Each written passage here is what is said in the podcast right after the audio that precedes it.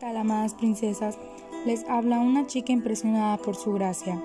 Este es nuestro podcast del Ministerio Impresionadas por su gracia. Estás escuchando 365 vidas. El día de hoy, 23 de enero, nos corresponde leer sobre Jacob. Acompáñame a Génesis 28:13.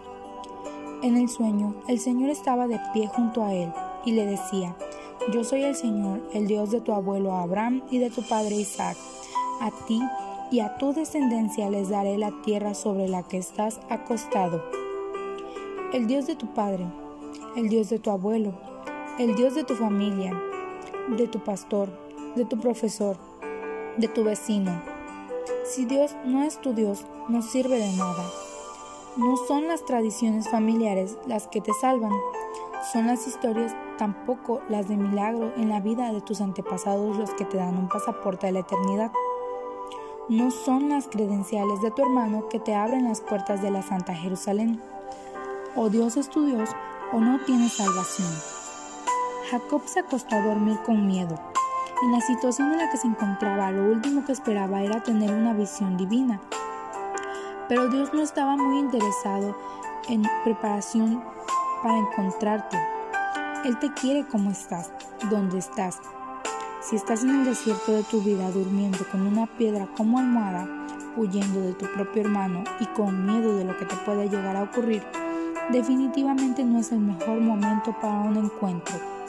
Sin embargo, Dios está desesperado por salvarte, por mostrarte su amor, por llevarte a casa.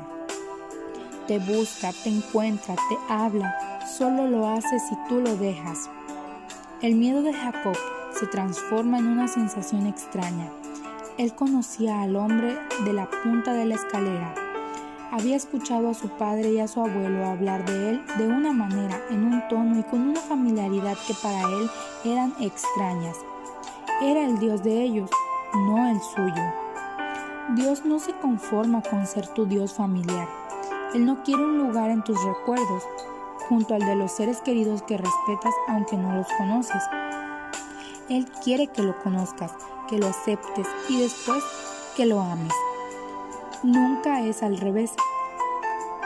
Jacob comienza a ser transformado aquella noche en el desierto. Él se anima a negociar con Dios. Si me das lo que necesito, yo te doy mi corazón. No es perfecto, pero sí suficiente.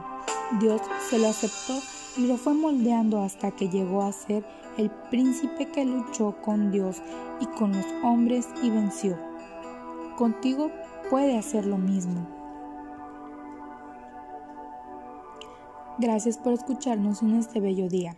Nuestra oración es que Cristo viva en tu corazón por la fe y que el amor sea la raíz y el fundamento de tu vida y que así puedas comprender cuán ancho, largo, alto y profundo es el amor de Cristo.